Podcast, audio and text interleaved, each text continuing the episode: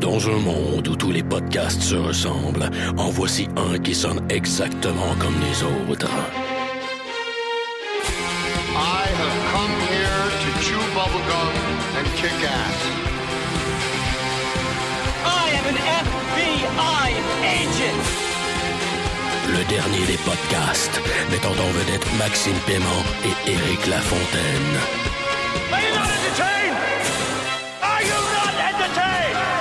Yippee-ki-yay, motherfucker.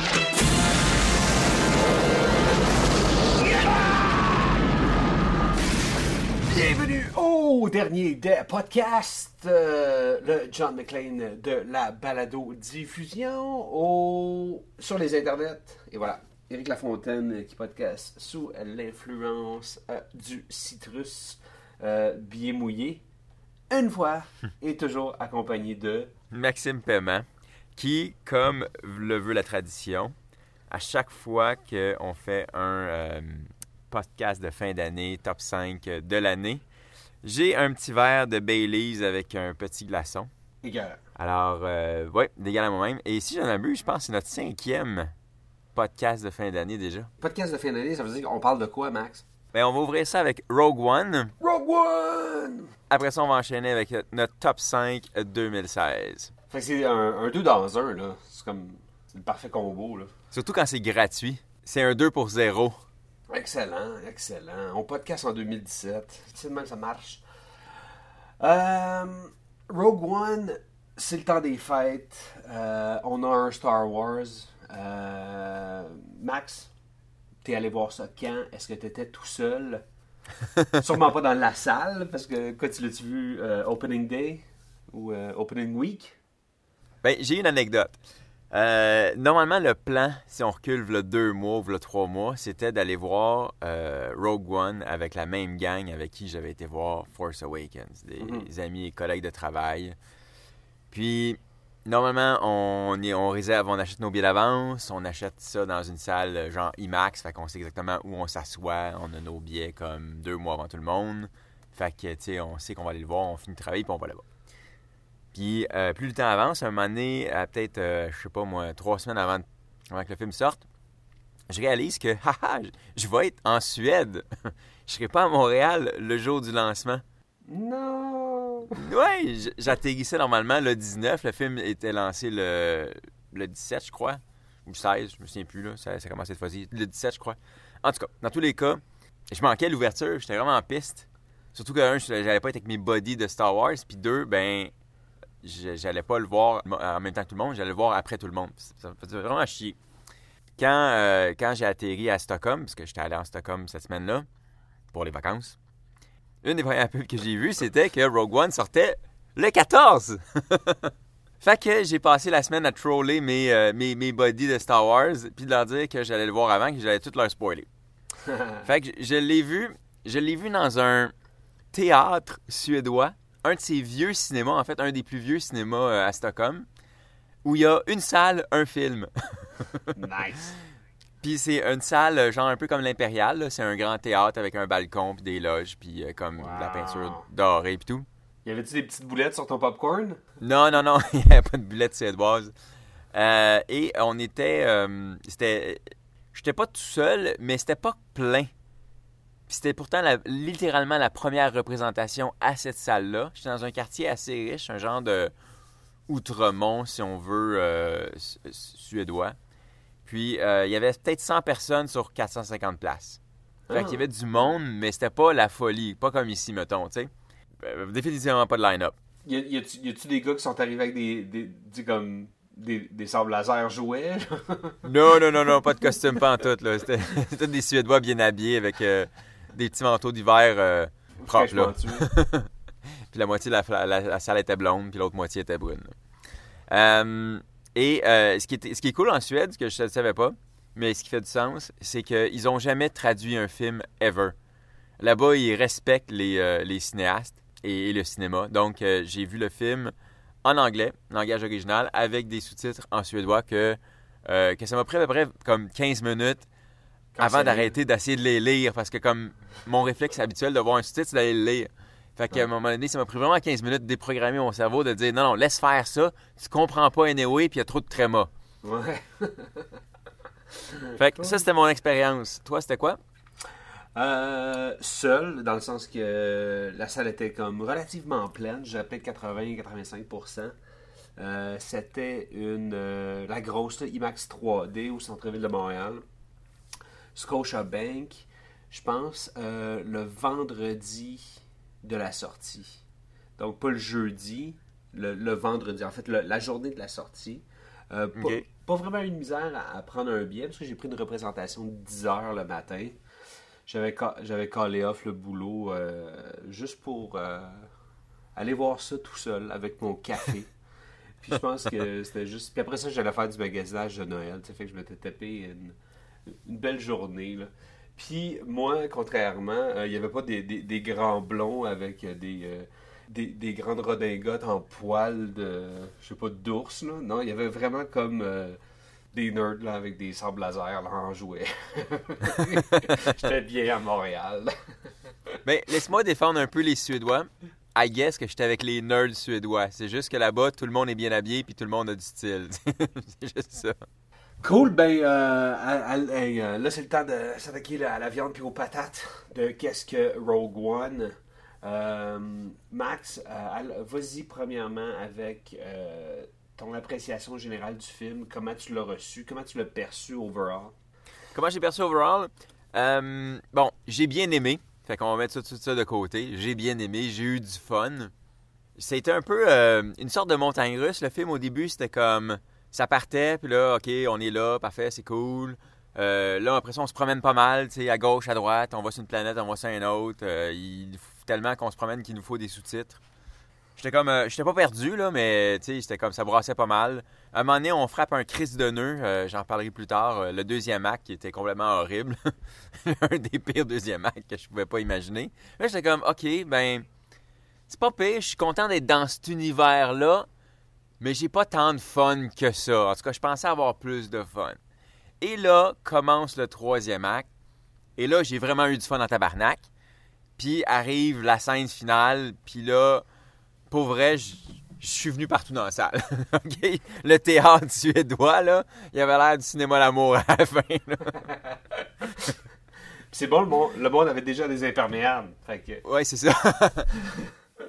Après maintenant euh, 39 ans de vie et euh, de multiples Star Wars, je peux enfin admettre que moi, j'ai un prequel. Il y a enfin un film que je suis prêt à considérer avant A New Hope. C'est ça euh, mon, mon appréciation générale. Ouais, ouais, bien dit. Euh, Rogue One était, et l'est toujours pour moi, euh, une. c'est comme ça que je le dis, une bonne histoire de Star Wars. Parce que c'est ce que c'est. Oui, oui, oui. Je- comme tu disais, juste le fait de me retrouver dans, dans cet univers-là, euh, c'est déjà euh, beaucoup de points au tableau. Euh, film, comme tu me dis, ouais, inégal un peu, mais encore là, je veux dire, c'est- quand, quand tu l'écoutes pour la première fois, c'est un ride pareil. Puis Ouais. visuellement, c'était c'était striking. L'acting était bien, les personnages, tu t'attaches rapidement aux personnages. Puis il y, a des iconèmes très précis, je veux dire. Puis c'était comme. Ils, ont, ont bien expandé le universe. Ils ont fait un bon prequel. Fait que, euh, overall, j'ai été, euh, été séduit, puis j'ai été content de ce que de ce que Disney ont fait avec mon histoire. Moi, j'ai, j'ai deux constats que, que je peux faire après le film. Puis je sais pas ce que tu en penses. On nous avait promis un heist movie puis un standalone movie, OK? Puis on parlait de prequel justement parce que euh, parce qu'en réalité, c'est pas un standalone movie, c'est pas un side story pas en tout. C'est carrément un prequel. En fait, c'est littéralement à 5 minutes près un prequel. Fait que quand il parlait de marketing-wise que c'était un standalone movie, pour moi, je dis bullshit Disney. Vous avez fait un prequel, puis assumez le don. Ça, c'est une chose. L'autre affaire avec, euh, on nous a promis un heist movie. C'est vraiment pas un heist movie. Puis de toute façon, je m'en sac un peu que ça soit. Que ça, que ça a été comme dépeint comme un heist movie avant qu'il sorte. Selon moi, ce film-là, c'est un film de guerre. En fait, c'est plus que ça.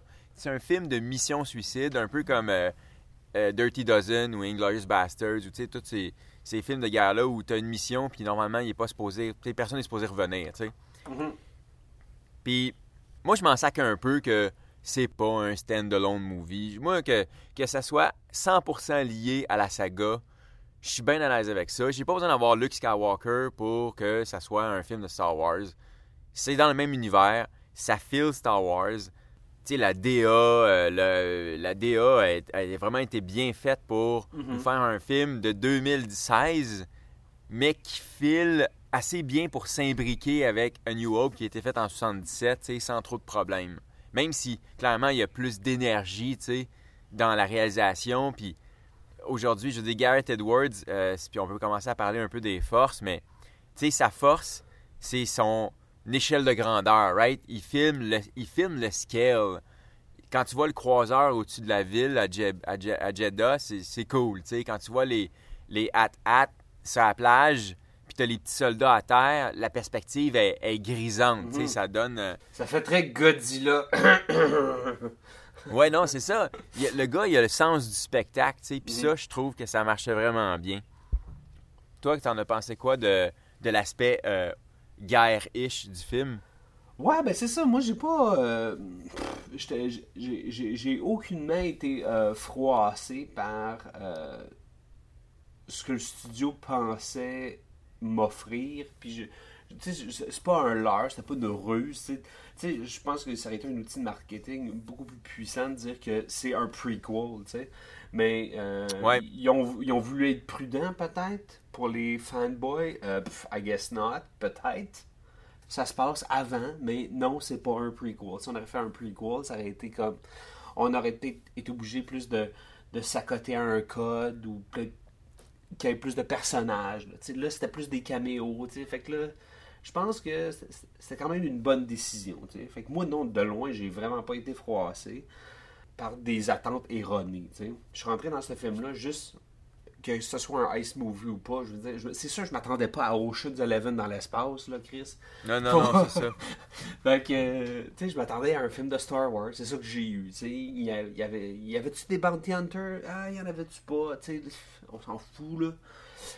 Euh, Garrett Edwards, j'étais comme, ah ouais, lui, comme, fuck, il a fait fuck all, lui, il a, il a fait des, euh, des films de bébites, puis that's it. Tu vois, ça c'est euh, ça c'est JJ hein, qui fait ça, qui va chercher comme des, des, des newcomers, non? Non, non, euh, ça, ça. JJ a rien à voir avec ce film-là. Euh, C'est Disney. En fait, mais Disney, c'est un peu leur approche avec Marvel, right? Ils ont sorti les Russo Brothers de la télévision. Euh, Ouais. Tu sais, euh, Peyton Reed pour Ant-Man, mon gars, je sais même plus la dernière fois qu'il avait fait un film d'impact. John Favreau, tu sais, c'est Ouais. un esti de long shot, là. Ouais, non, c'est ça. Non, ben, check, euh, puis good, parce qu'ils ils ont, ont vraiment vu, dans, dans, dans sa courte filmographie, euh, des points très, très forts, tu sais, puis comment il a maîtrisé Godzilla, mais, euh, c'est un peu ça, là, qui, euh, qu'ils sont allés chercher. Visuellement, c'est sûr que c'est top. C'est moins grandiose que, que 7, mais il y a sa propre personnalité, le film. Puis je pense que euh, sa force, c'est qu'il est standalone. C'est que ce- ce- cette histoire-là se termine là. Ben oui, elle, se- termine pas vraiment là, mais l'histoire de ses personnages se termine là. Puis ça, ça, je trouve que c'est un point très fort. Ouais, c'est le genre de film où j'aurais été vraiment déçu si les personnages quote unquote euh, préférés ou du moins euh, principaux s'en sortaient là. Ça aurait été vraiment un cop-out euh, impardonnable. Ceci dit, tu as parlé de reshoot. Ça, c'est intéressant parce que j'ai envie d'en parler. Shoot! Est-ce que ça t'a dérangé de savoir qu'il y a eu des reshoots? Est-ce que ça t'a dérangé de ne pas voir des scènes que tu avais vues dans les trailers? C'est quoi ton, euh, ton feeling par rapport à ça? Euh, je pense que moi, j'ai un grand respect pour le theatrical cut. Souvent, ces, films-là sont aseptisés, sont préparés, sont présentés dans ce format-là pour une raison. Même raison pourquoi qu'un radio edit à la radio, pour une tonne qui est trop longue, mais la cote radio, des fois, c'est juste assez. C'est juste ça qu'on a besoin. Puis Disney, mais ils ont, Chris, ils ont pris ils ont fait des, bonnes décisions. Puis encore là, reshoot, pas reshoot. J'espère qu'il y a des reshoots. J'espère qu'ils ont, ont en masse de, de, de rush pour faire un bon film. Puis Ouais. s'ils sont pas sûrs, mais qu'ils reprennent une autre deux semaines pour aller shooter là, des, des, des nouveaux angles de, de pieds qui écrasent des soldats. Je- oui, non, oui. Moi, quand je prends des photos de mon gars, là, je reshoot tout le temps. Ah non, non, non, non. Ah, va tracer. Clic, clic. Moi, je reshoot mon gars. Ils ont le droit de reshooter Star Wars autant qu'ils veulent. Puis, ah, j'ai été satisfait avec le render. Je pense pas que. Euh, je pense pas que la prod ici est- a, fait des grosses erreurs. Je pense qu'ils ont, livré quelque chose de très fair et de, et de très solide pour euh, expandre leur revenu, l'univers et euh, notre soif de Star Wars. Ouais. Fait que props à eux autres. Puis, tu sais quoi, props pour. Puis là, peut-être qu'on va rentrer un peu dans les personnages, là. Mais, mais, mais, mais props à eux autres d'avoir fait un bon Jar Jar ce fois-là. Oui, oui, oui. Les personnages comiques, Ouais. c'est les meilleurs personnages du film. K2SO, puis euh, on va l'appeler Donnie Wen. là, euh, Donnie, je me souviens plus de son. son- C'était quoi? Irwin, Irwin, Irshwin. En tout cas, le blind dude, là. Ouais. Ah, yeah. C'est comme. Euh, son nom est imprononçable. J'ai aucune idée. C'est euh, Chirut Imoué. Il, il est imprononçable. Je peux même pas te le Il est dire. imprononçable. Ouais, ouais. Chirut. Euh, ouais, non, c'est ça. Non, mais tu vois, le personnage de Yen, solide. Le personnage de Forrest Whitaker aussi, euh, euh, bien joué. belle profondeur, là, tu sais. Plusieurs niveaux à ces personnages-là. C'est vraiment cool. Puis, pour en revenir sur euh, K2SO, que- le fait que ce soit comme Alan Tudyk, je trouve ça tellement cool pour. juste pour les. Le monde qui aime les affaires qui se passent dans l'espace. C'est juste. Ouais. c'est un, bon casting qui- a fait plaisir peut-être à 250 000 personnes. ouais, c'est ça. Mais c'est un bon choix, tu sais. Je pense que, tu sais, y a- y a- Arlen il était sur tous les panels euh, qu'ils ont fait avec, euh, je sais pas, Yahoo, euh, whatever. Tu sais, c'est sûr, c'est un, c'est un très bon porte-parole pour le film. Surtout que, au niveau du casting, c'était principalement comme. Tu sais, comme c'était- pas des grosses têtes d'affiche. Qu'est-ce que t'as pensé du, casting overall? C'était-tu. euh, Euh, casting overall, j'ai bien aimé. Euh, le problème parfois, c'est que je sens que c'est les personnages qui limitaient les interprètes bien plus que d'autres choses. C'est-à-dire que je pensais pas qu'il y avait grand-chose à faire avec Jane Urso. Euh, selon moi, tu sais, comme on parlait de reshoot, la, la ligne, sa phrase la plus emblématique de Jane Urso était même pas dans le film, elle était juste dans le premier trailer, tu sais. Euh, It's a rebellion, is it it? I rebel. tu sais. Pour moi, ça, ça représentait bien plus le personnage, en fait, que tout ce qu'elle a dit euh, pendant le film. C'était correct, son interprétation était correcte, c'est juste que le personnage était limité. Euh, Mads Mikkelsen était très cool en euh, Galen Urso. Lui, il était plus intéressant. Son arc narratif aussi était beaucoup plus intéressant. Le père était plus intéressant que la fille, je vais, je vais admettre. Cation était vraiment intéressant au début. Puis, à cause du deuxième acte, ils ont tout fucké. Puis après ça, ben, il n'y avait plus rien à faire avec ce personnage-là. Fait que... Mais, tu sais, sinon, il était, il était très bon, là. euh, Diego Luna. Luna était très bon. Krennic, euh, super bon personnage, bien joué. Euh, J'ai un peu plus de problèmes avec les choix du jeu de Forrest Whitaker. Il y avait vraiment un bizarre d'accent. Et Ouais. son personnage, son personnage à lui était très, très, très, très problématique. Je vais en parler tout de suite parce que, de toute façon, euh, je pense, ça, je pense pas qu'on va y revenir, mais première des choses, euh, il s'appelle Che Guevara. Ah, excuse, Sa Guerrera, le rebelle qui fait sa petite rébellion à part des autres rebelles. Wink, wink. Il meurt euh, vraiment sans raison pour un gars qui a, qui a fait cavalier seul puis sa petite guéguerre de son côté pendant comme des années, on suppose. C'est drôle qu'il fasse comme là, ça me tente plus de courir, fait que ben partez sans moi. Ça, ça m'a vraiment, vraiment buggé. Surtout que je, la- je l'ai vu deux fois le film, ça je te l'ai pas dit, mais je suis allé le revoir une deuxième fois en 2D. D'ailleurs, largement supérieur en 2D ce film-là. hein, parce que la 3D, la 3D, là, magane toujours l'image. Ce que tu gagnes en, en, trois- en- en profondeur, là, tu le perds vraiment en qualité d'image. Puis Garrett Edwards, euh, c'est un. C'est un gars qui shoot bien. En fait, c'est une de- c'est sa plus principale qualité, c'est qu'il shoot très très bien.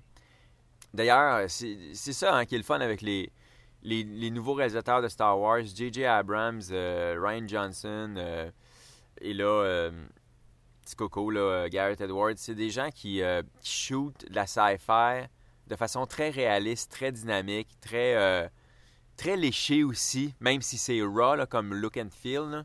Mhm. Euh, fait qu'il il y a définitivement un thread entre ces trois réalisateurs-là. Colin Trevorrow, j'ai pas assez vu de stock pour être capable de me prononcer sur lui, mais on verra avec l'épisode euh, 9. Là. Bref, tout ça pour dire que. Ouais, gros problème quand même avec. euh, Forrest Whitaker, le personnage était. Moi, je le voyais cartoony, tu sais. Il y avait des. ben, c'est un cartoon. C'est un cartoon, hein. il a été créé pour Star Wars Rebel. C'est un cartoon. Tu sais, au case close, là, tu sais, je veux dire, tu t'es pas en train d'y donner un. euh, de- de- le Last King of Scotland, là, tu sais. Non. tu sais, là, il y a- il y avait pas grand texte, là, non plus, là, tu sais. C'est un, c'est un cool personnage. Je me pas. euh, C'était pas K2SO, puis c'était pas Donnie Yen, ça, c'est clair. Non, non. K- K2SO, euh, c'est comme une version euh, mille fois meilleure que C3PO. Franchement, ça, pour moi, c'était la, c'était la révélation du film d'une certaine façon. là. C'était mon personnage euh, que je trouvais, un, le plus le fun, celui auquel je m'étais quasiment le plus attaché. Et d'ailleurs, c'est sa mort qui m'a touché le plus. Ouais. Euh, et ça, ça peut être à la fois une, une qualité du film, puis à la fois aussi un défaut du film. Mais c'est vraiment sa mort qui m'a touché le plus. Euh, je veux parler ensuite de, des deux Chintok, là. Euh, les deux, euh, deux Jedi, Jedi- Jediistes. je sais pas comment on les appelle. Très cool personnage, évidemment, euh, Donnie Wentz. J'ai été surpris comment il était comme bon comédien en anglais. En fait, je m'attendais pas à ça. Sa réplique, quand il dit Pourquoi vous, vous me masquez? Je suis un aveugle, était livrée. C'est la réplique la plus drôle de tout le film. Euh, L'autre dude, le gun dude, le, le- Le, le- Protector, genre. très cool aussi. Les deux marchaient bien ensemble. Je vais éventuellement parler. Je crois qu'ils auraient pu être mieux exploités, mais ça, je vais revenir à la fin de, de ma critique du film. Mhm. Le pilote, le pilote, écoute, euh, encore un autre- je vais le slotter dans la gang des, euh, des, deux, des deux moineaux chinois. Il aurait pu être mieux exploité. Il était un peu bizarre au début comme personnage. Pour être un pilote de l'Empire, je m'attendais à ce qu'il soit un peu plus propre. Je sais pas pourquoi, mais dans ma tête, les gens qui travaillent pour l'Empire sont comme. c'est- la race aryenne, là. ils sont supposés être comme. Mieux moulé, là. Ouais, non, c'est ça. Pas de cheveux longs, en tout cas. là. Fait- mais sinon, euh, ça va. Le personnage, l'acting, j'ai trouvé très bien. Là, Riz c'est très bien. Mais encore une fois, je vais te dire pourquoi il aurait dû être mieux exploité plus tard. Euh, ensuite, ensuite, ensuite, je pense qu'on a fait le tour. En gros, ouais. Ouais, ok. euh, les caméos. Parlons des caméos. Ouais, ben je pense que c'est, euh, c'est euh, Léa qui, euh, qui a plus euh, qui a plus choqué, qui a peut-être plus surpris. Je sais pas. euh, juste le fait de voir sa face, c'est too much. Fait que ça m'a sorti du film. Toi, comment t'as perçu ça? Euh, Moi, moi tu dis quoi? Attends, attends, je, je vais t'interrompre avant que tu commences. On dirait que moi, j'aurais aimé que ce soit suggéré. Puis que ce soit juste une petite shot de dos où on voit juste sa silhouette, puis que ce soit pas comme trop gratuit. Un petit peu plus Ouais. de subtilité, j'aurais apprécié. La prouesse au niveau du visual effect, je trouve que ça m'a sorti du. Ça m'a sorti du film. OK. Bon, ben, tu me lances sur. euh, tu vas me lancer sur un paquet de patentes. Fait que je vais prendre le mic pour à peu près comme 10 minutes. Désolé, les auditeurs, là, je vais faire un long monologue. Puis je vais, je vais couvrir tout ça, puis les plus gros problèmes du film aussi. Euh, première des choses, je vais parler des caméos rapidement avant de passer à Léa, justement. Les- le caméo qui m'a vraiment, vraiment, vraiment, vraiment, vraiment gossé, c'est C3PO puis R2D2. Euh, parce que, euh, de un, c'était pas nécessaire, vraiment pas nécessaire, et surtout, ils étaient crissement mal placés. parce que si on est pour finir sur la corvette, où ce que Léa est, la- le même vaisseau qui- qui- avec lequel on ouvre dans, dans A New Hope, ben, tant qu'avoir C3PO puis R2D2, j'aime autant mieux les avoir dans ce vaisseau-là, tu sais. Là, plutôt dans l'espèce de sur Yavin, c'était complètement gratuit. Ce caméo-là m'a vraiment, vraiment dérangé d'un parce que je m'y attendais. Je, dire, il n'y a pas un Star Wars sans que les deux soient présents systématiquement, en fait. Ben non, c'est ça. C'est eux qui ont le plus de screen time de l'histoire de, de Star Wars parce qu'ils ils avaient leur propre série animée dans les années 80. Je veux dire, ces personnages-là ont été partout, partout, partout non-stop. Ils n'avaient pas d'affaires dans ce film-là. Puis s'ils étaient pour être dans ce film-là, ils auraient dû être sur leur crise de vaisseau et non pas sur Yavin. À ce moment-là, ça m'a vraiment gossé. Ceci dit, il y a des caméos qui ont été très bien réussis. Euh, moi, le- le- l'espèce de docteur, je sais pas trop quoi, défiguré, puis son espèce de homme morse, là, sur, euh, sur Jeddah, tu sais, tu sais de qui je parle, là, ceux qui vont se faire couper les bras par Obi-Wan euh, dans The New Hope. Ouais. Ils m'ont pas dérangé, même si c'était clairement du fan service. Ils m'ont pas dérangé parce que jamais je me serais attendu à eux. Fait que parce qu'ils m'ont surpris, je le tolère. Oui, c'est du fan service, puis le fan service, c'est le fun. Dans ce cas-ci, je trouvais ça original qu'ils aient choisi eux versus Han Solo. Ça, ça aurait été un crise de problème d'avoir Han Solo en CGI là, à Jeddah. Euh, mes caméos préférés de loin, loin, loin, loin, loin, c'est euh, Gold Leader puis Red Leader. Et parce qu'ils ont utilisé du footage original, ce n'était pas des reconstitutions en CGI, c'était vraiment du footage de 77. Oh, ouais. That's cool. Et ça, j'ai trouvé ça, un, j'ai trouvé ça très très cool parce que c'est normal qu'il soit dans la flotte. Ensuite, je vais parler des deux autres gros. C'est pas des caméos parce que ben, Léa c'est un caméo, mais je vais parler des personnages en CGI. Puis là, je vais, je vais parler tout de suite de, euh, des trois choses qui m'ont vraiment gossé du film. Première des choses qui m'ont vraiment gossé du film, les deux personnages en CGI. Et tu l'as dit, tu l'as parfaitement bien dit, il y avait moyen de contourner ça. Commençons par Léa. Si Léa, le film s'était terminé sur la porte du cockpit ou whatever, la porte de sa cabine qui s'ouvre, puis on la voit de dos, puis le gars il rentre avec la disquette, puis la porte se ferme, un peu à la Blade Runner, c'est une porte qui se ferme, ça aurait été. Tout le monde aurait fait comme Oh my god! C'est mon genre, aurait- On aurait eu le même effet narratif, puis j'avais pas besoin de l'avoir de face.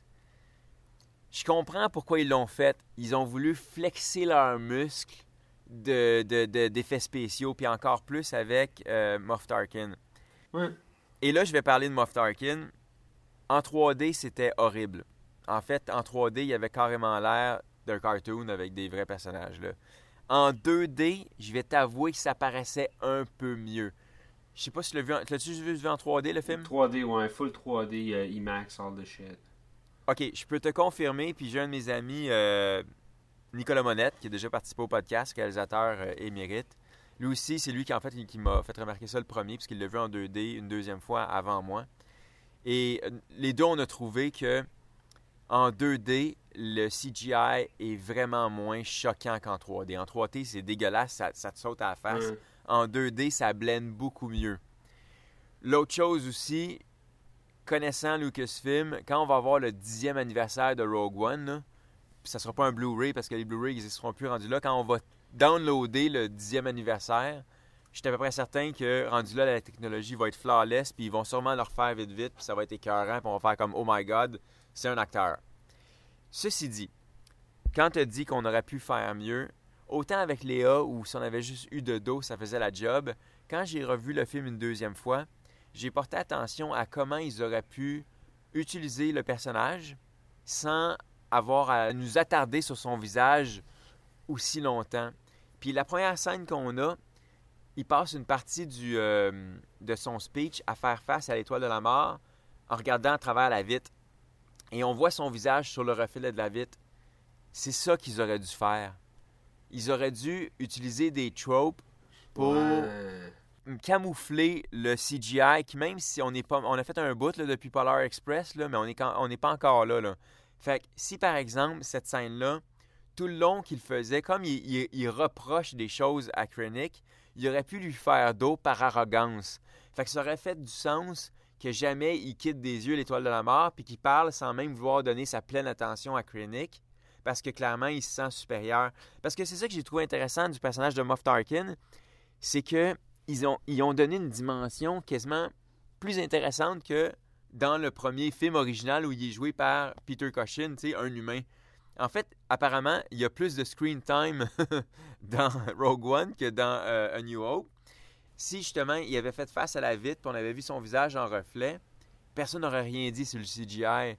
Puis quand il l'a euh, congédié, si tu veux, ils auraient pu par exemple l'utiliser en hologramme, tu sais, en hologramme avec des euh, avec des, du, bou- du brouillage euh, VHS. Ah ouais.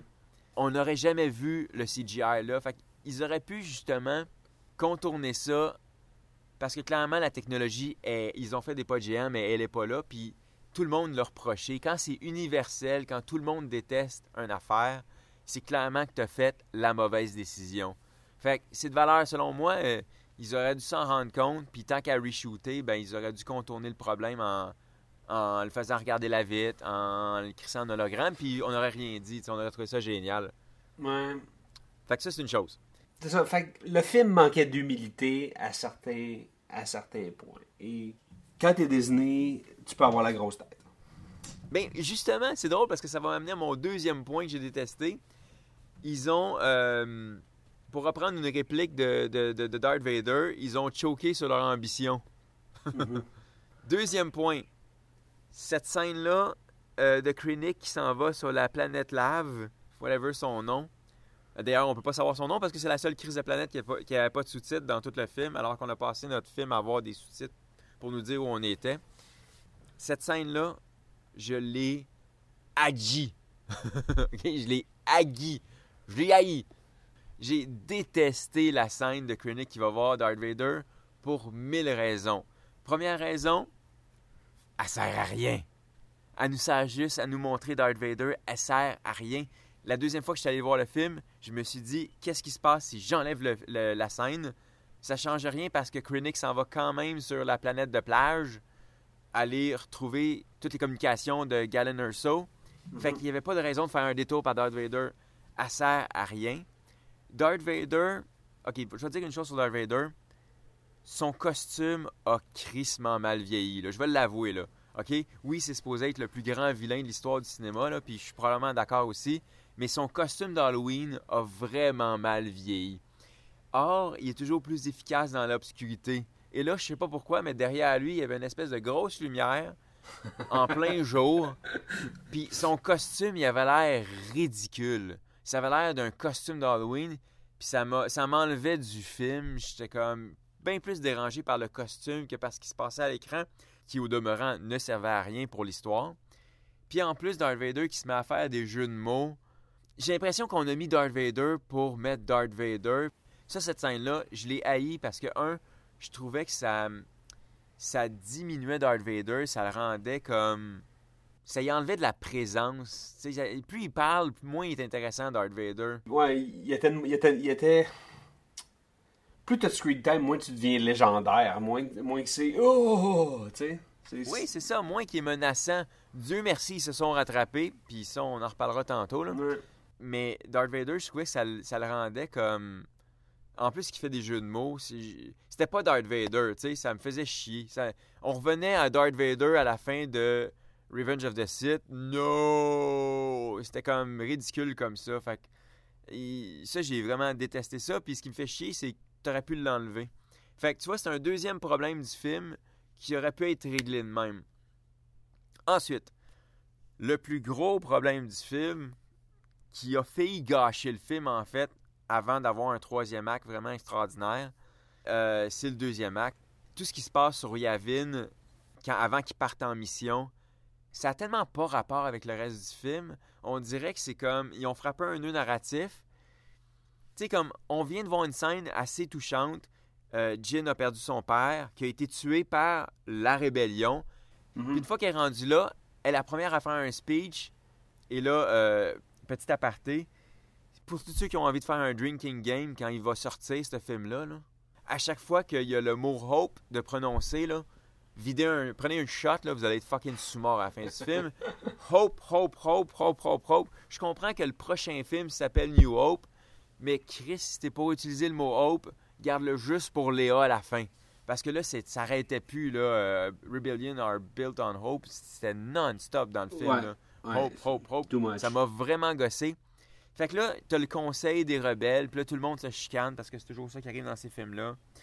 Puis c'est supposé comme créer comme un genre de frein, tu sais, comme dramatique. Est-ce que les héros vont partir à la, à la quête ou pas?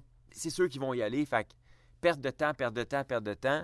Là, elle, qui, là, comme cinq minutes, c'était une prisonnière, c'était nowhere. Soudainement, tout le monde l'écoute, tout le monde lui donne plus d'attention à elle que Keishin, qui est comme le leader de l'intelligence de la rébellion. Je veux c'est un, un plutôt big dude, là. Ça a l'air d'être le, tu sais, comme ça a l'air un chef de guerre aguerri. Il est dans cette rébellion-là depuis que six ans. Puis soudainement, non, lui, il n'est pas d'importance. C'est elle, puis là, elle a son speech, puis là, elle, elle convainc personne, mais elle convainc tout le monde en même temps. Keishin, après ça, il rencontre elle avec ses hommes dans, le hangar. Puis là, soudainement, juste avant, ils se sont chicanés. Puis là, soudainement, il est comme convaincu que non, t'as raison, je vais te suivre, j'avais tort. C'est comme, il n'y a rien qui fit avec ce qu'on avait vu avant, puis avec ce qu'on va voir ensuite. C'était comme juste, il fallait que l'histoire avance, fait que tout soudainement, les personnages changent de motivation. Normalement, elle aurait dû être fucking pisse contre la rébellion. Keishin aurait dû rester pisse contre elle. Puis à la fin, après avoir vécu comme la guerre ensemble, s'ils se réconciliaient sur la beach, là, ça aurait, eu un- ça aurait été un moment impactant, tu sais. Ils auraient dû rester pistes et devoir collaborer malgré eux, ce qui aurait fité avec tout ce qu'on a vu avant. Puis ça aurait été justifié. Puis à la fin, quand, quand ils s'auraient fait un câlin sur la plage, puis boum, le- ils explosent, ça aurait été touchant. Au moins, ce- cette réconciliation aurait rajouté de l'émotion, alors que là, c'était juste nos héros vont mourir. J'espère que vous les aimez parce que là, ils vont mourir. Fait que le deuxième acte, il était vraiment comme vraiment pourri. Toi, t'en as pensé quoi? Ah, c'est à moi. ouais. Euh, check. Oui, écoute. Puis pourtant, tu sais, je suis en train de me poser la question. C'est une erreur de writing, c'est une erreur au niveau du scénario.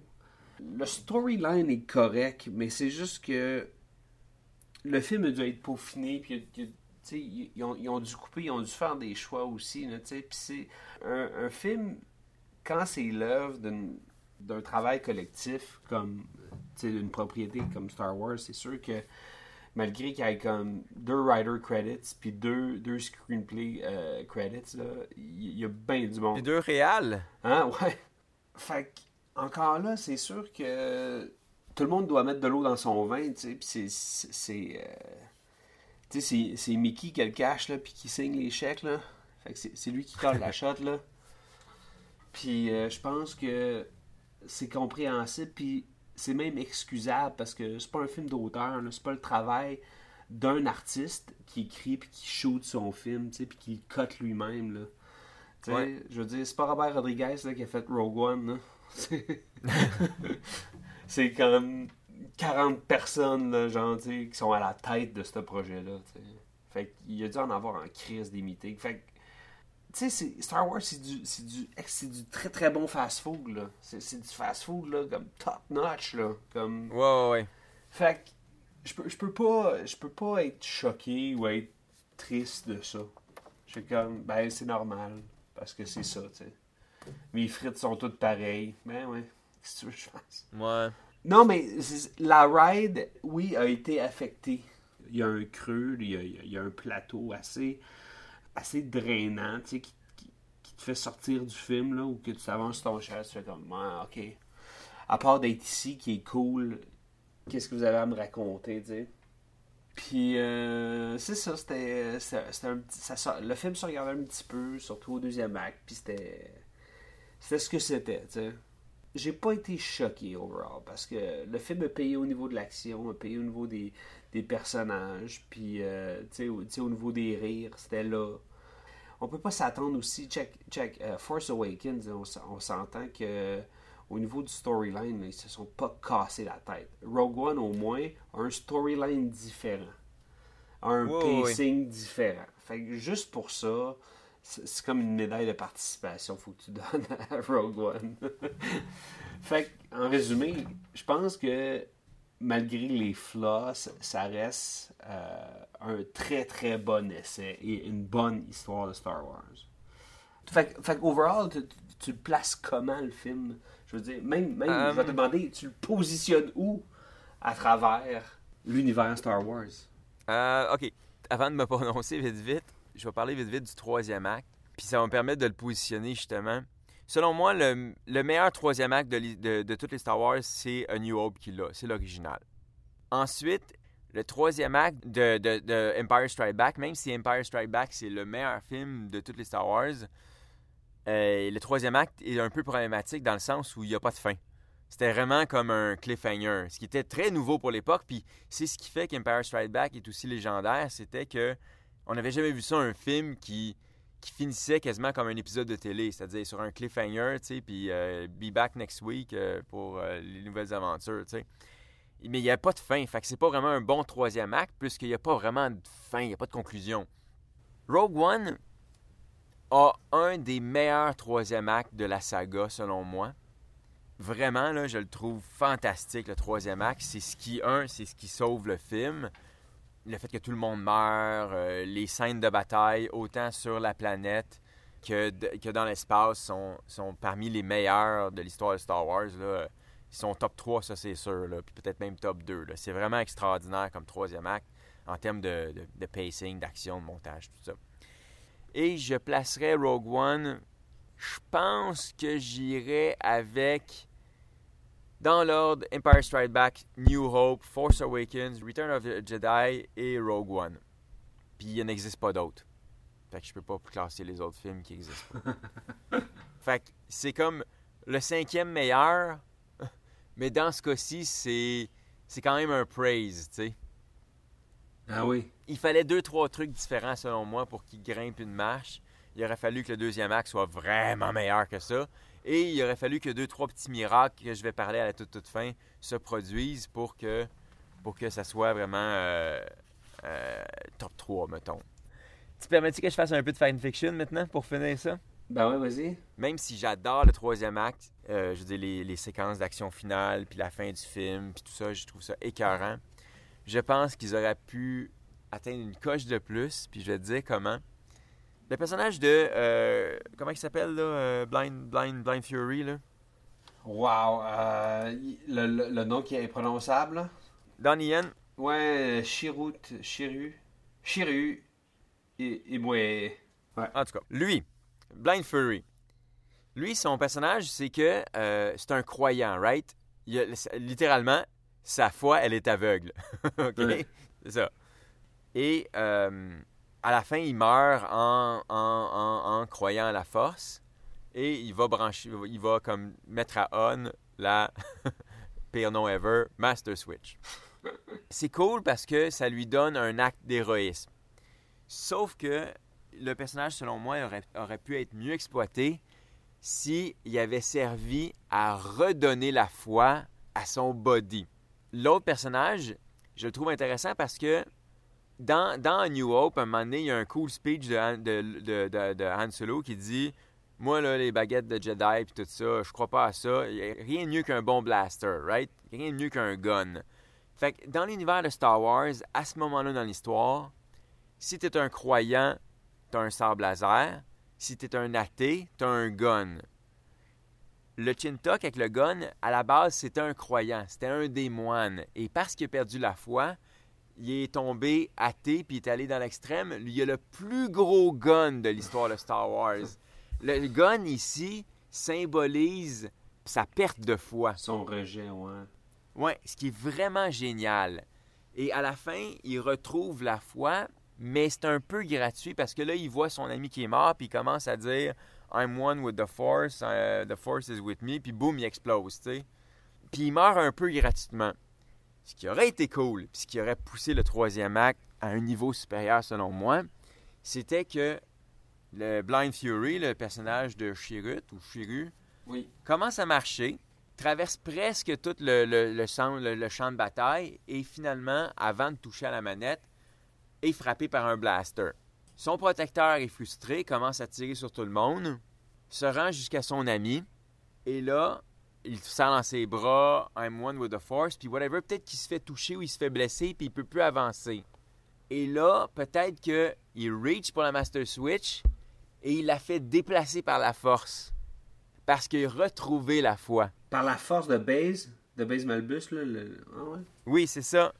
Alors que, soudainement, en perdant son gun puis à sa capacité de tirer, s'il aurait pu comme essayer de reacher un peu comme Ray ou comme Luke dans la caverne dans Empire Strikes Back, il fait actionner la Master Switch à distance avec la force. Tout le monde aurait fait dans le cinéma Oh my fucking god. Et là, il aurait pu mourir avec la grenade puis tout ça, tu sais. Mhm. Fait que ça aurait été cool, c'est que lui aurait complété son arc narratif, il aurait retrouvé la foi et on l'aurait vu concrètement par l'utilisation de la force.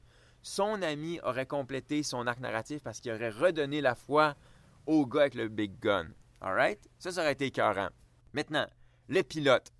Moi, l'histoire de downloader des files, puis j'ai besoin d'une grosse antenne parce que la file est vraiment très grosse. Euh, tu sais, on n'est plus en 77. Lâche-moi la file trop grosse que tu dois downloader avec un radar esti plus gros que comme le plus gros Ouais. observatoire au monde. Mais laisse-moi défendre l'univers de Star Wars. Ils ont des gros problèmes de compression.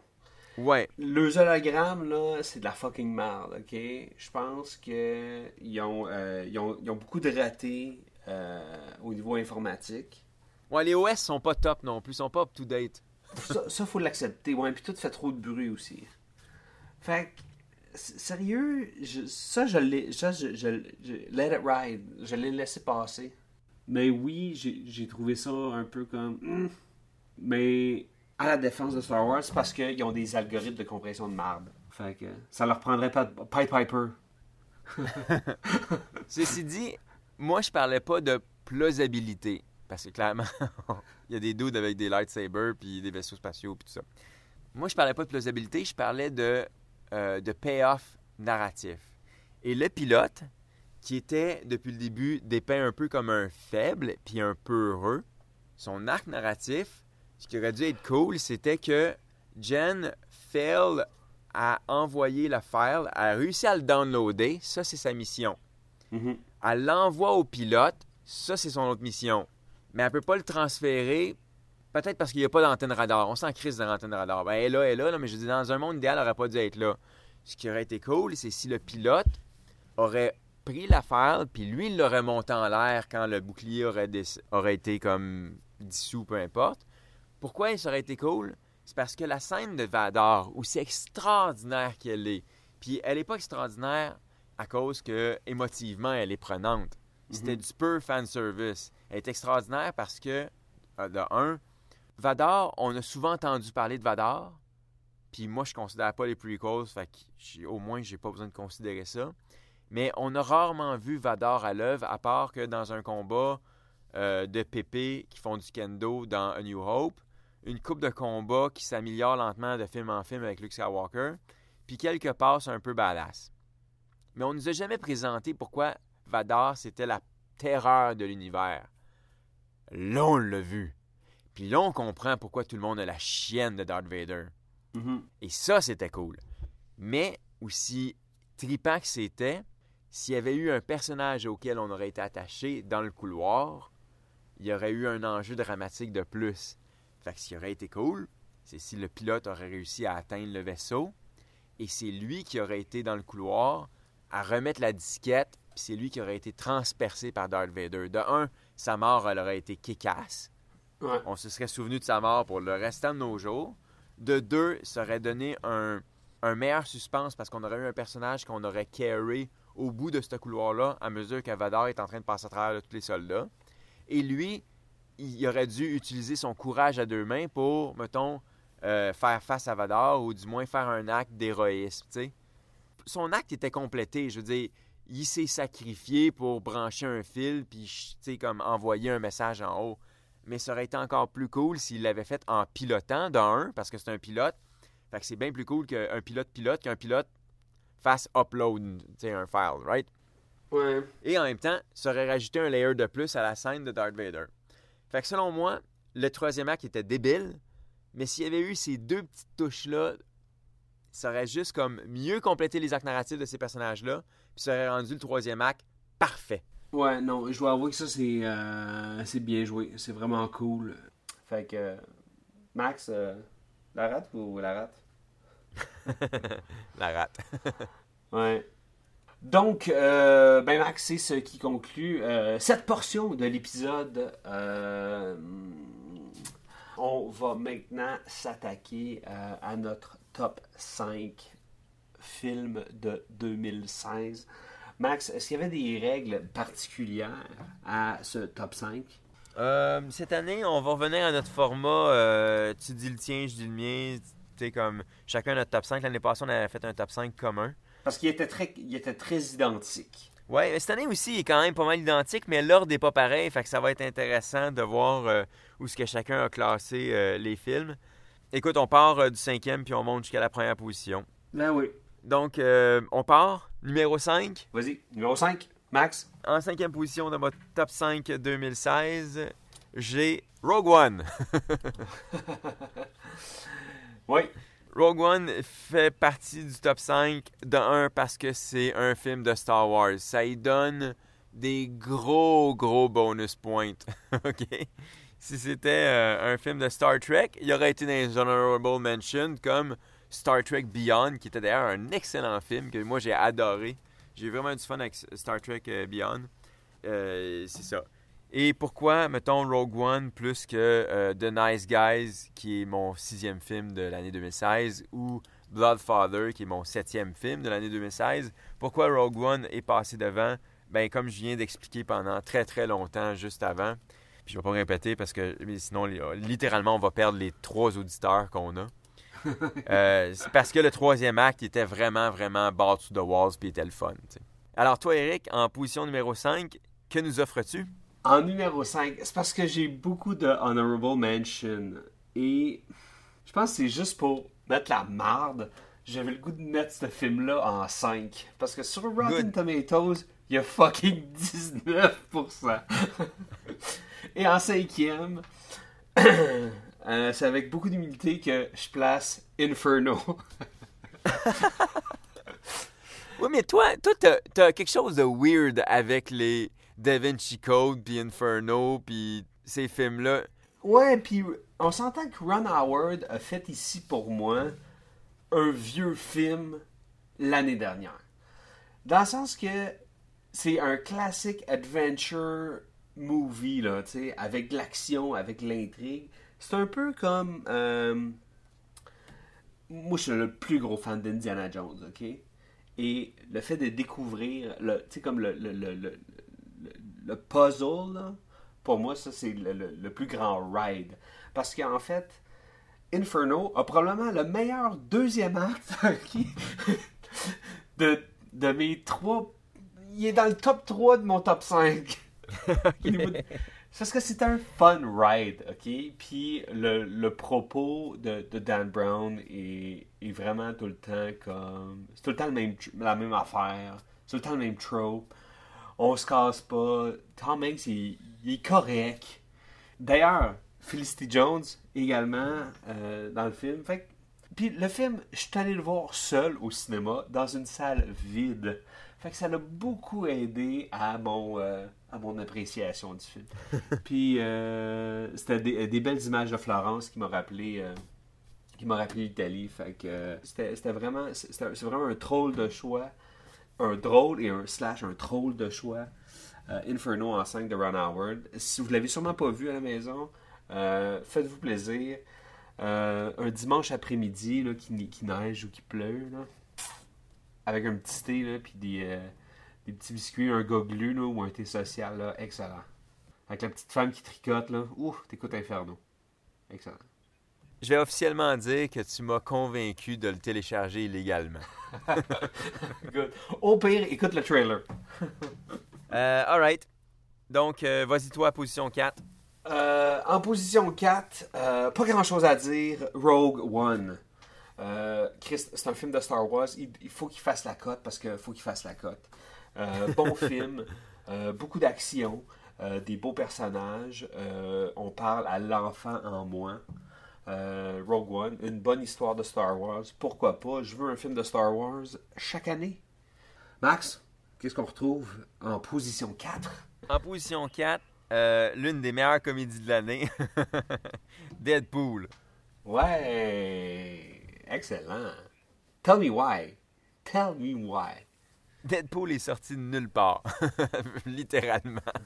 Euh, c'est le cas de le dire, c'est un passion project pour euh, Ryan Reynolds qui voulait faire euh, amende honorable sur euh, sa, sa précédente euh, incursion dans le personnage puis dans les films de super-héros. D'ailleurs, le film ne manque pas de jokes sur son passé, à la fois sur Green Lantern puis la première fois où il a fait Deadpool. Euh, de un, parce que euh, ils ont vraiment saisi le personnage parfaitement.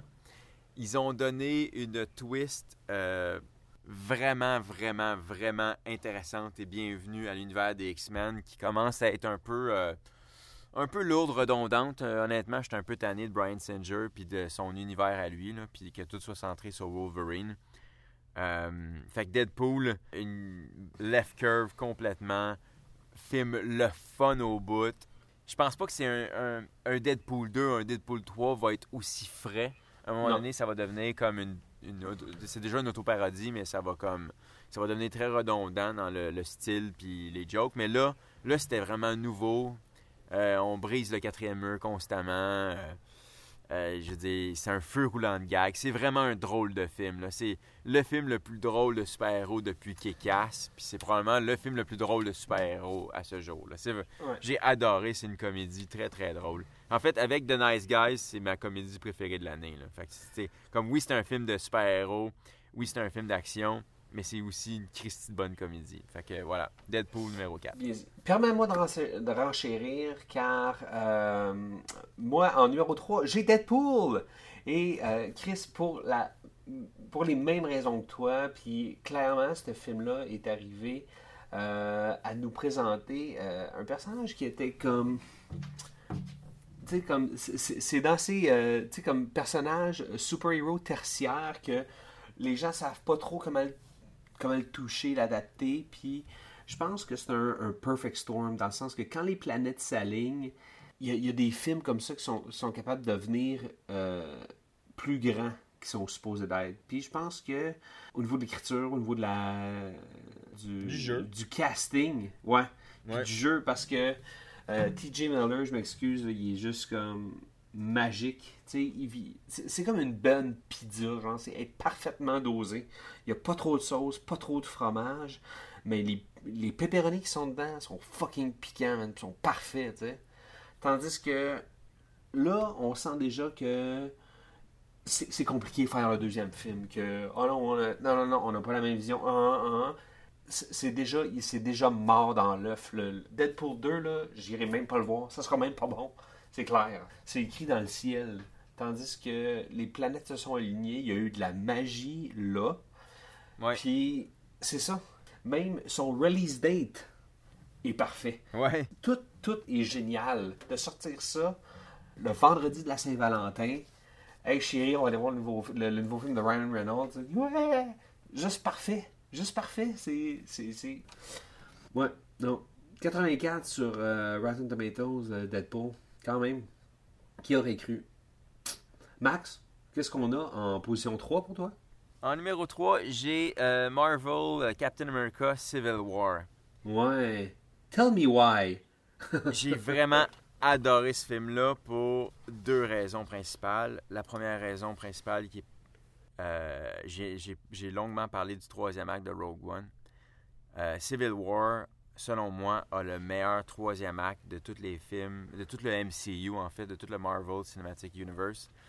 Pourquoi il y a le meilleur troisième acte? C'est que normalement, euh, la passe la moins fun des films de Marvel, c'est pas mal le- les méchants à la fin parce que c'est souvent plein de créatures CGI qui permet à les à- aux super-héros d'utiliser leur plein pouvoir puis de, taper sa, de taper sa gueule à tout le monde sans trop risquer la mort puis de tuer un paquet de- un paquet d'ennemis faceless, tu sais, comme dans Avengers ou comme dans Age of Ultron ou tu sais, les méchants sont jamais vraiment super intéressants non plus dans les dans les Marvel, right? C'est Ouais. le, le cliché est connu maintenant, les bons méchants sont chez DC, puis les bons héros sont chez Marvel. Sauf que là, à cause que c'était des héros contre des héros, et le troisième acte, c'était un conflit personnel entre Steve Rogers, puis Bucky, puis euh, l'autre côté, euh, Tony Stark. il y avait de l'émotivité dans l'air euh, dans le troisième acte. C'était deux personnages qu'on aimait qui se tapaient sa gueule, qui avaient des bonnes motivations aussi de le faire. Et euh, tu savais pas vraiment pour qui tu voulais prendre parce que les deux avaient raison à ce moment-là. Au début, clairement, pendant tout le long du film, on nous montre comme de quoi que c'est Captain America qui a raison, puis Tony Stark qui a tort. À la fin, quand Tony Stark veut juste venger ses parents, tu comprends sa motivation, puis tu files pour lui parce que tu as grandi avec ce personnage-là. Ça fait quasiment 10 ans qu'on le voit se développer. On passe du temps avec, tu sais. Fait que tu files pour lui, puis en même temps, tu files aussi pour Steve Rogers parce que il peut pas laisser son ami mourir parce qu'il était pas responsable. Fait que ça fait un conflit vraiment prenant, puis à la fin, il y a des bonnes répliques, quand il dit euh, By the way, c'est, tu mérites pas ce bouclier-là, c'est mon père qui te l'a fait, tu sais, puis il, drop le bouclier. Pour moi, c'était comme. C'était vraiment chargé d'émotions. C'était vraiment parfait. C'était le meilleur troisième acte de l'histoire de Marvel. Puis ça va être. Je peux même pas penser que Avengers Infinity War va avoir un meilleur troisième acte parce que ça va être un paquet de super-héros qui vont tapocher un bonhomme en CGI. Fait que c'est sûr que ça sera pas. Ça sera jamais meilleur que voir deux héros qui ont raison de se taper dessus, tu sais. Puis, tu sais, on file autant l'un pour l'autre. Ça, c'est première raison. Deuxième raison, écoute, la scène de l'aéroport. c'est mon plaisir coupable de l'année. Spider-Man, il est fantastique. Ant-Man, il est fantastique. Ouais. Je veux dire, Black Panther, il est fantastique. C'était tellement cool. C'était la meilleure scène d'action, plaisir coupable. Tu sais que personne va être blessé. Wink wink, finalement, il y a quelqu'un qui est blessé, ce qui propulse le troisième acte. Mais j'ai vraiment adoré. Euh, c'était du pur plaisir pour, euh, pour les yeux puis pour euh, ma, ma fanitude, mon fanhood. Fait que voilà, Marvel Civil War numéro 3. Ouais, écoute, euh, le, film n'a pas, fait ma- a pas fait la cote pour moi dans le top 5 et très haut dans le top 10. Euh, pour les points que tu as dit, le scénario est bon, l'action est bonne, mais encore là, c'est juste que c'est un très très bon film de super-héros, oui. Je sais pas, pour moi, peut-être je je l'ai pas consommé dans, dans, dans un bon moment. On dirait que j'ai une euh, de plus en plus une euh, moins moins de patience avec avec les Avengers, avec le propos des Avengers. Puis je pense que c'est ce qui m'a plu dans Deadpool, c'est qu'ils ont ils, ont pas peur de, de, prendre des choix différents. Tandis qu'Avengers, le- le- la formule est, très safe. Tu sais, je peux pas dire que non, non.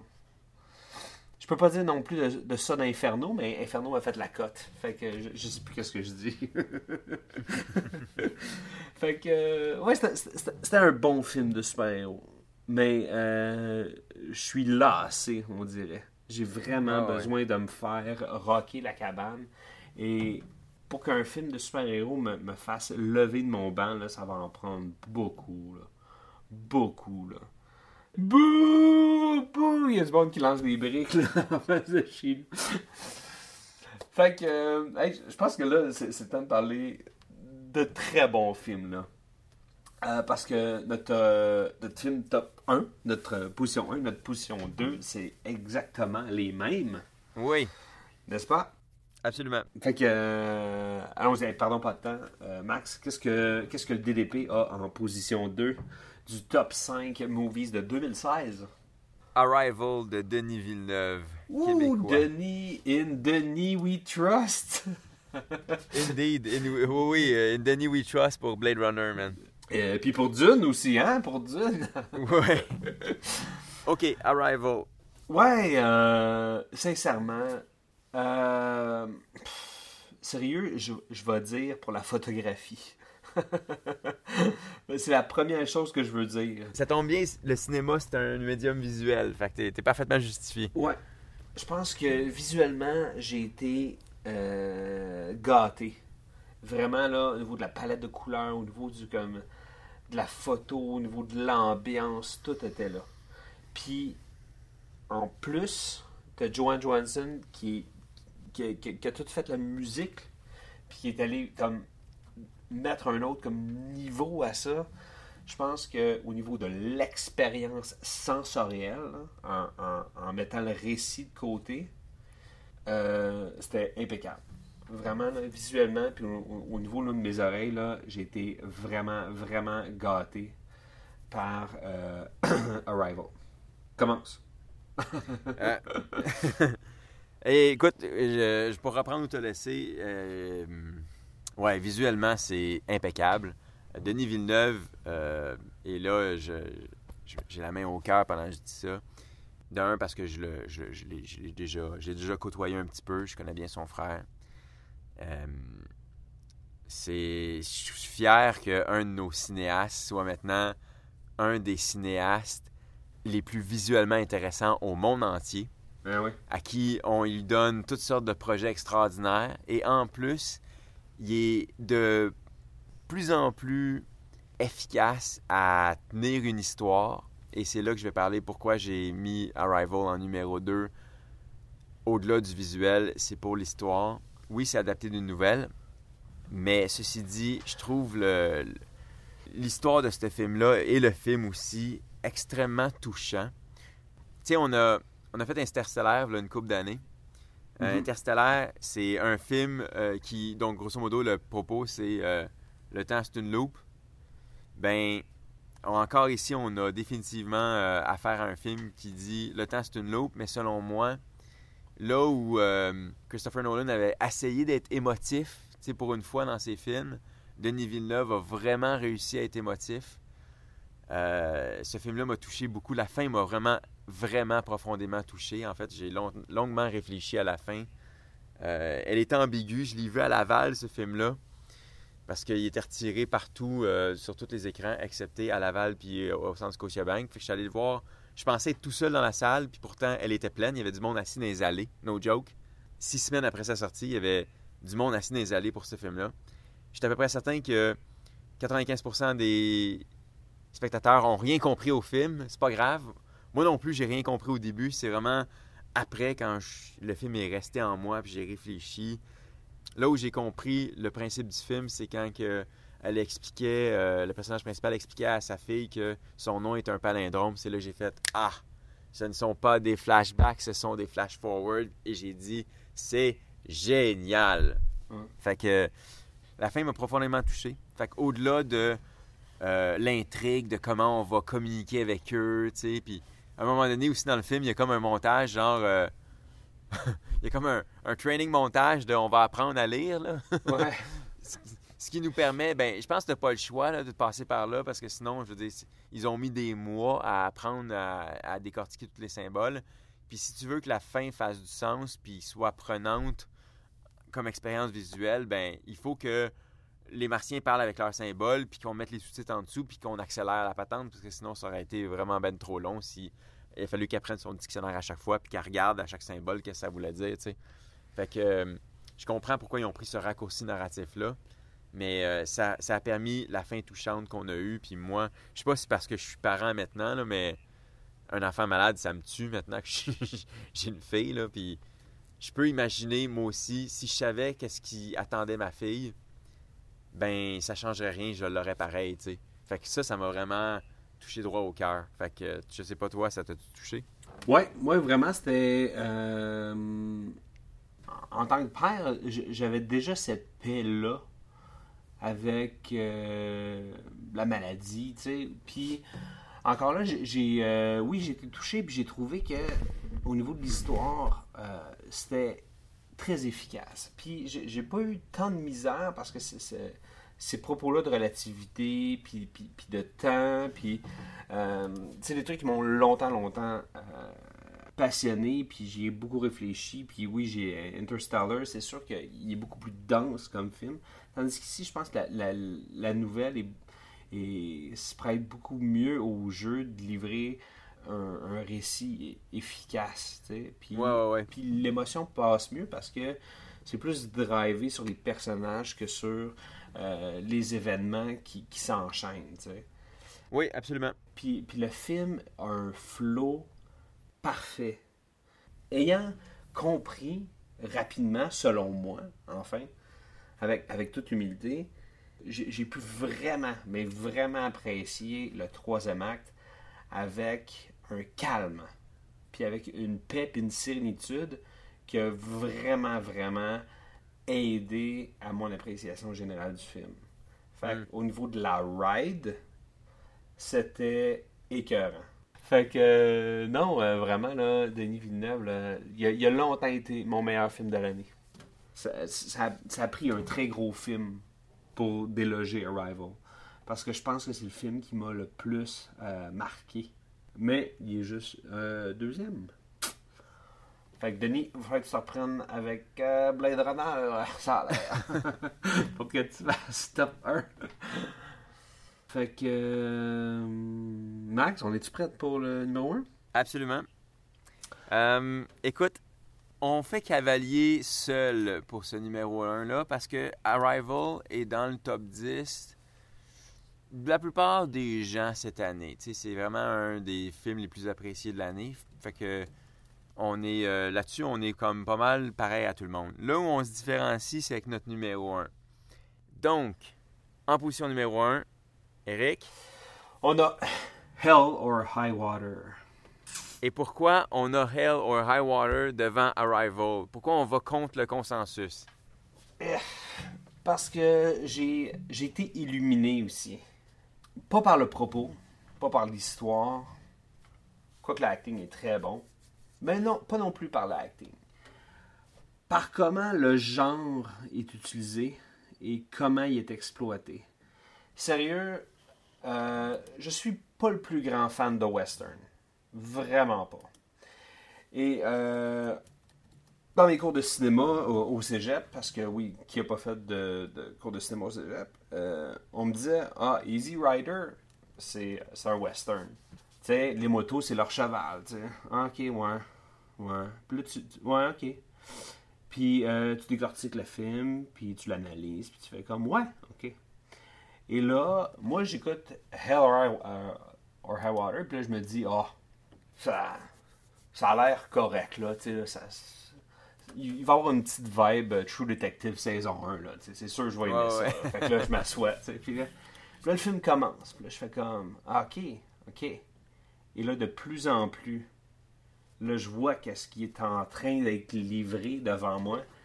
Et j'apprécie de plus en plus. Puis, je trouve que c'est de, se faire présenter un masterpiece, là, et j'ai pas peur de dire masterpiece, de, de, façon si surnoise, là, je trouve ça juste incroyable. Puis je pense que je pense que le western est à propos. Puis c'était raw, c'était vrai. L'histoire est simple, mais poignante, puis elle, est très ancrée dans, dans une vraie réalité. C'est un, c'est un western moderne, le, plus pur qu'il peut pas avoir. Juste pour ça, juste pour cette prouesse-là, puis juste pour cette véracité-là et cette, cette, euh, cette réalité-là, c'est gros film de tête. Vraiment, là, plus que... Tu vois, Arrival, rate. Top, top film de rate. Et de tête aussi. Hell or Water m'a vraiment explosé la fucking tête. Mais vraiment intense. Fait que euh, j'ai terminé. Vas-y, Max. je t'écoute. Ben, moi, je suis con- j'ai été surpris puis content que tu le places numéro un parce que moi, j'étais un sucker pour ce genre de film-là. De un, j'étais un sucker pour les westerns. Ça, c'est vrai. Je te l'avais beaucoup poussé en plus, Hell or High Water. Fait que je suis quand même pas sûr que tu allais le mettre dans ton top 5. Puis quand tu me dis que tu l'avais en première place, je savais que tu avais beaucoup aimé Arrival. J'étais comme, oh, nice, parce que je savais que toi et moi, on allait comme aimer ce film-là, mais pas par les mêmes portes, tu sais. Moi, Hell or High Water est numéro un en grande partie à cause de deux facteurs. Le premier, c'est que Arrival, je l'attendais. J'aime ma science-fiction lente et comme intellectuelle, tu sais. Fait que c'était comme dans mon c'était dans mon wheelhouse, c'était dans ma zone, dans mon, mon comfort zone. Puis je m'attendais à avoir un bon Arrival. Arrival, on m'a dit qu'il était bon. J'étais comme yes! Ça confirmait mes appréhensions. Je l'ai vu. Ça confirmait, encore une fois, davantage mes appréhensions. Mais je m'y attendais à Arrival. Hell or High Water, je m'attendais à rien. J'avais jamais entendu parler du film. Je suis allé le voir au cinéma parce que j'ai lu une critique qui était très positive. J'ai fait OK, fuck it, ça a l'air bon, j'avais rien à faire. Je suis allé voir un programme double, euh, Bloodfather, qui était comme mon me- septième meilleur film de l'année, avec Mel Gibson. Old school Mel Gibson des années 80 d'ailleurs. À voir absolument pour toi, Eric, tu vas adorer. Ouais, c'est sur ma to-do. Et après ça, je suis allé voir pour finir euh, Hello High Water. Puis j'ai été éjecté de mon, mon banc. J'ai tellement aimé ce film-là parce que, euh, oui, le acting, oui, l'histoire. Euh, c'est vraiment un, trio de tête, là. Euh, Chris Pine, euh, Jeff Bridges, puis euh, Ben Foster, les trois acteurs principaux, sont extraordinaires. Mais ce qui fait en sorte que ce film-là, pour moi, était, est un petit chef-d'œuvre en soi. Puis je vais utiliser une expression anglaise. Il y a un sense of place. Ce film-là sent le Texas à plein nez. Il y a un mood écœurant. Moi, je suis allé deux fois au Texas dans ma vie. Fait que je peux pas dire que je suis un expert. J'ai une mince, mince idée du Texas, mais c'est très, ça reste mince, tu sais. Je sais même pas si le Texas de Hell or High Water, puis là, c'est un, Texas qui est pas le Texas de Dallas, c'est le Texas des fucking champs, là. Je sais pas s'il est très fidèle à ça. Mais je m'en crisse un peu parce que dans le film, l'univers, il me semble vraiment vrai. Tout est ancré dans le réel. Les personnages, tu sais, la, la scène dans le diner quand ils vont commander avec la serveuse.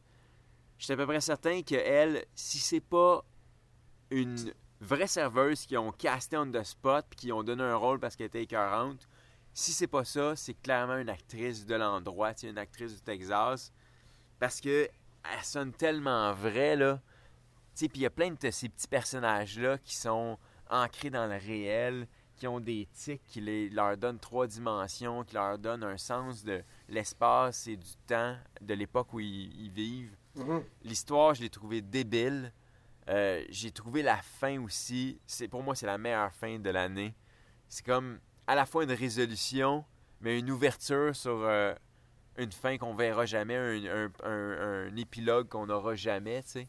Ou il n'y en aura jamais de fin non plus. tu sais, C'est, pour ça que c'est aussi génial que ça. Puis il n'y a pas plus western que ça aussi non plus. là. Ouais.